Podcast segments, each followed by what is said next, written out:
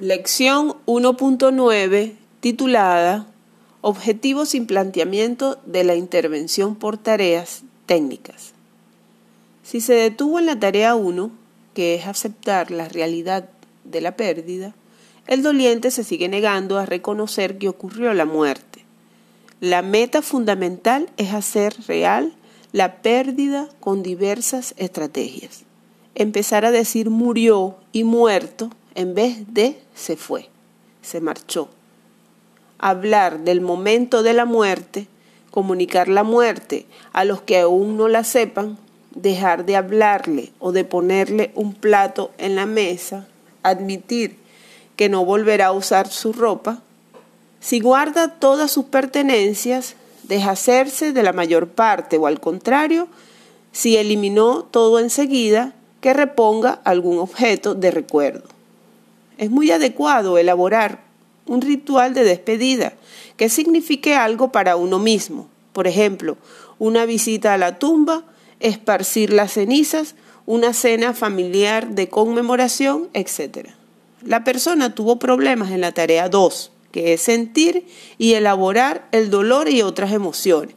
Si evitó de cualquier manera sentir el dolor de la pérdida o si hay emociones como rabia, enfado o culpa que no puede reconocer y manejar.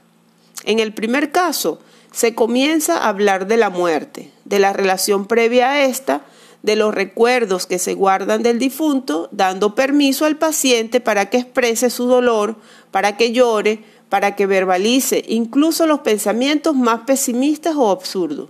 En el segundo caso comenzaremos paulatinamente a preguntar sobre los episodios o aspectos más conflictivos que hubo en la relación, de forma que se enfrente sin sentirse culpable a los sentimientos de reproche, decepción, rabia, culpa, etc., así como a explorar los asuntos que tuviera sin resolver con el fallecido mediante el uso de cartas, psicodrama, silla vacía u otras, se invita a que se pida perdón, explicaciones, se expresen reproches, se explique lo que se hubiera querido de la relación. Cada emoción que se explore ha de ser manejada y tolerada, no solo sacada a la luz. La tarea 3 que es adaptarse a los cambios en el medio, se centra en la solución de problemas de adaptación al entorno y en muchos casos de ampliación de la red social. Se retoman los aspectos laborales, sociales, de ocio personal y familiar y se van solucionando en función de las necesidades individuales. Se van tomando decisiones respecto a esto.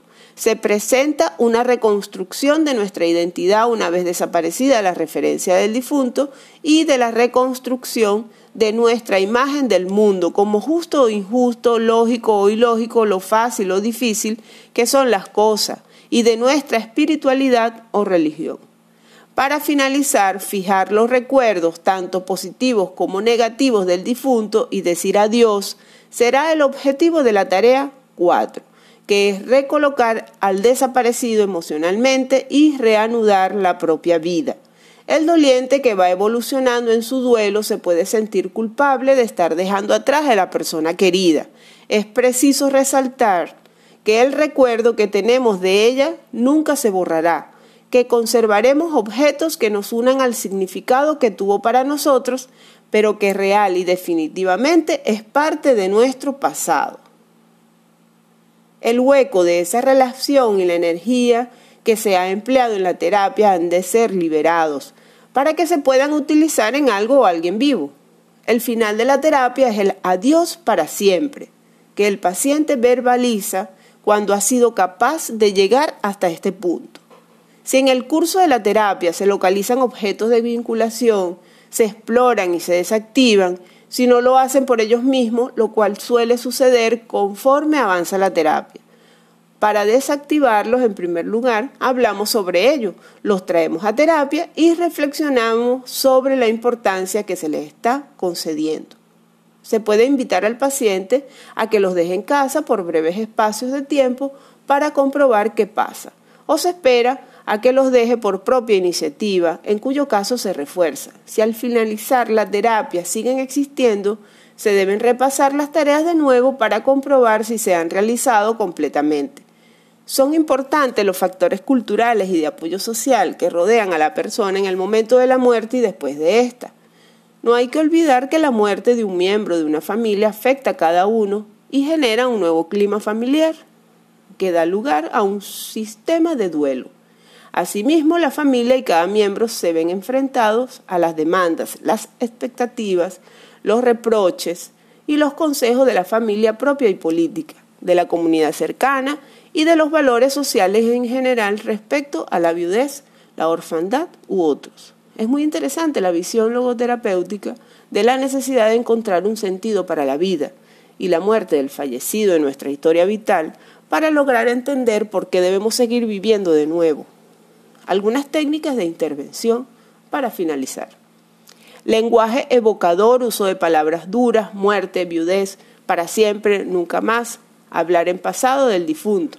Uso de símbolos como fotos o pertenencias para evocar emociones o recuerdos, escribir, cartas que se leen en sesión o se mandan simbólicamente, diarios dirigidos al fallecido para mantenerlo al día de lo que ocurre, poesía, leerla o escribirla, realizar biografías del fallecido o leerlas, historias e imágenes metafóricas sobre la relación con él, caracterizaciones de la pérdida, historia sobre uno mismo en tercera persona, epitafio adecuado al ser querido, huella vital que dejó en la propia vida, dibujar recuerdos o despedidas especialmente para niños, role-playing en situaciones temidas o molestas, reestructuración cognitiva, al enfrentarse a las demandas del entorno en una situación de estrés, se disparan las ideas irracionales del tipo nadie me va a querer, la gente piensa de mí que lo estoy haciendo mal como siempre.